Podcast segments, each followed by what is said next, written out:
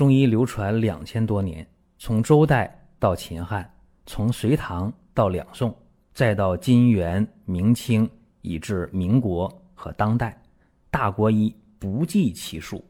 从理论也好，到实践也罢，值得学习的太多了。我们一起去寻宝国医。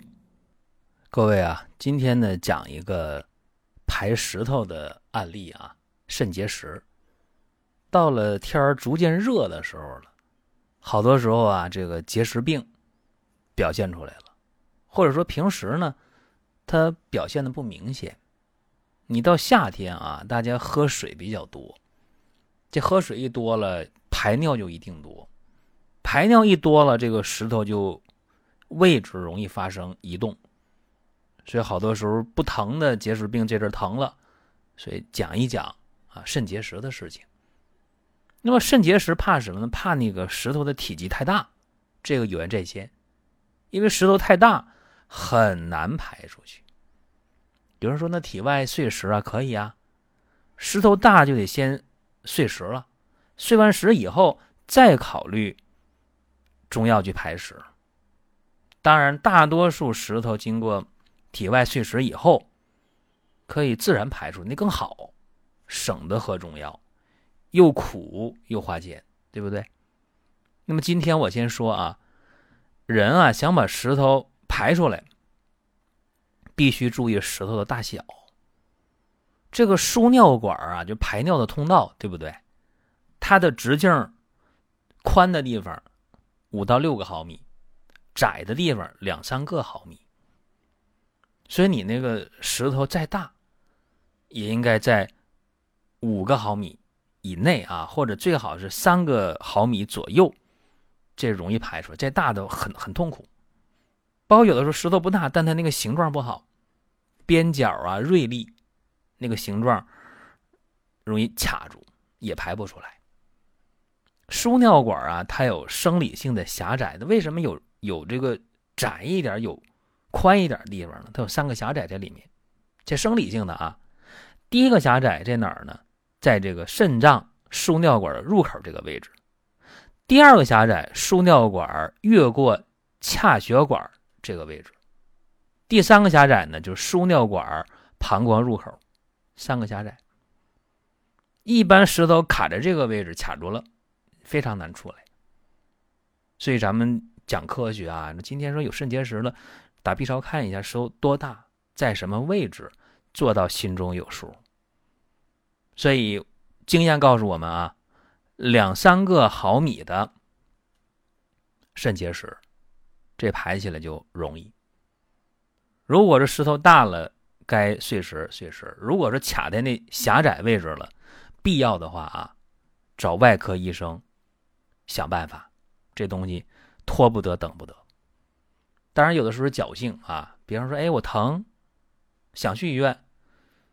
结果过一会儿不疼了，哎，这个下次再疼，再想起来这事儿太多了。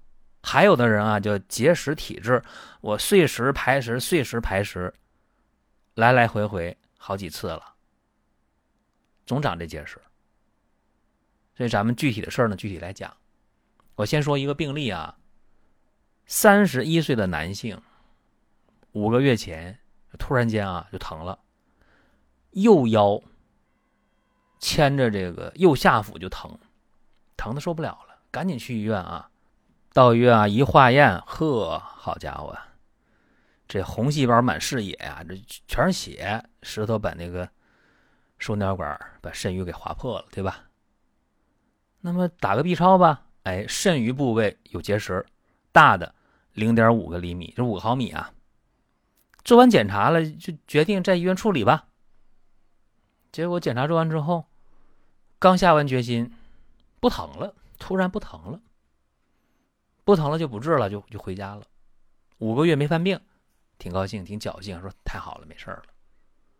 结果呢，高兴了五个月，突然有一天又疼了，这一疼疼二十多分钟，坚持半小时，你大汗淋漓的，受不了了，排尿都排不出来。治吧，怎么治？去医院碎石，觉得。心里没底，找中医治，一看这舌淡红，苔薄白，脉象是沉滑的。那么有五个月前的检查结果呀，可以作为一个佐证，是吧？啊，有舌头多大，在什么位置？想喝中药，试一下吧。他这可以判断为湿热型的，就是湿热蕴蒸，炼尿为食啊，这么个情况。那这方的思路就是清热利湿排湿呗。金钱草二十五克，三棱十五克，鹅珠十五克，丹参二十克，瞿麦二十克，扁蓄二十克，滑石二十克，赤芍十五克，桃仁十五克，鸡内金二十五克，红花十五克，丹皮十克，甘草十克。正常的煎药啊，这一副药呢，煎三次，药汁兑一起。然后呢，分早中晚三次，把这药喝完。这一副药，一副药、两副药、三副药、五副药，没什么效果，看不出什么变化。反正他也没疼啊，就疼那么一会儿，不疼了又。喝了二十副药之后，排尿的时候，叮叮当当，排出了那个沙粒儿，有那么七八个，肾结石出来了呗。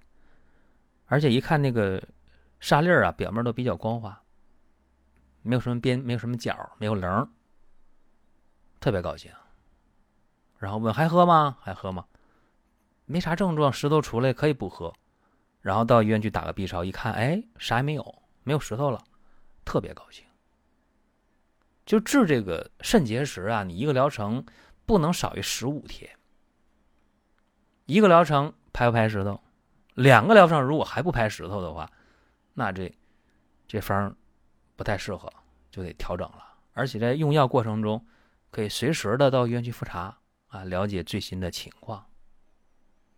这个尿路结石啊，咱们大家习惯叫肾结石，肾结石。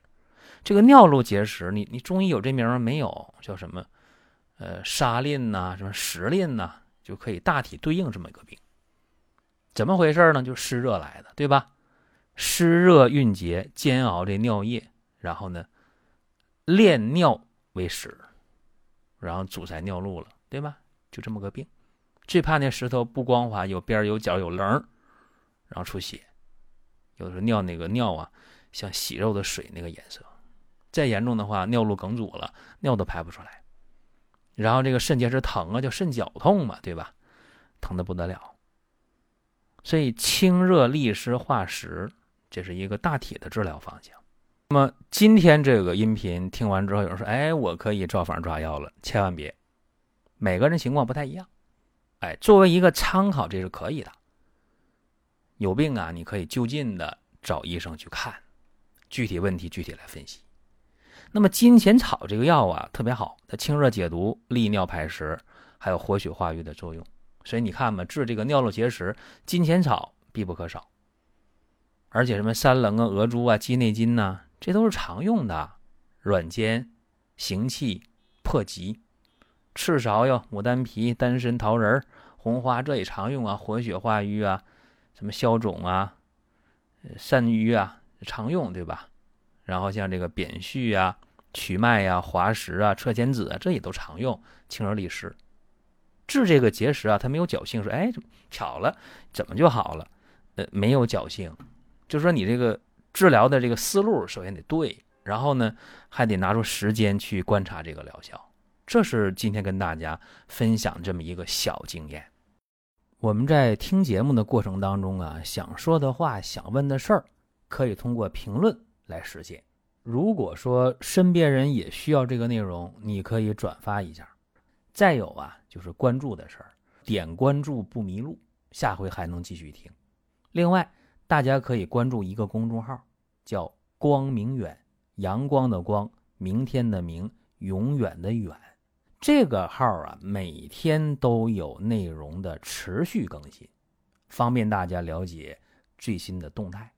点赞、关注评论转发这几个动作一气呵成。感谢各位的支持和捧场。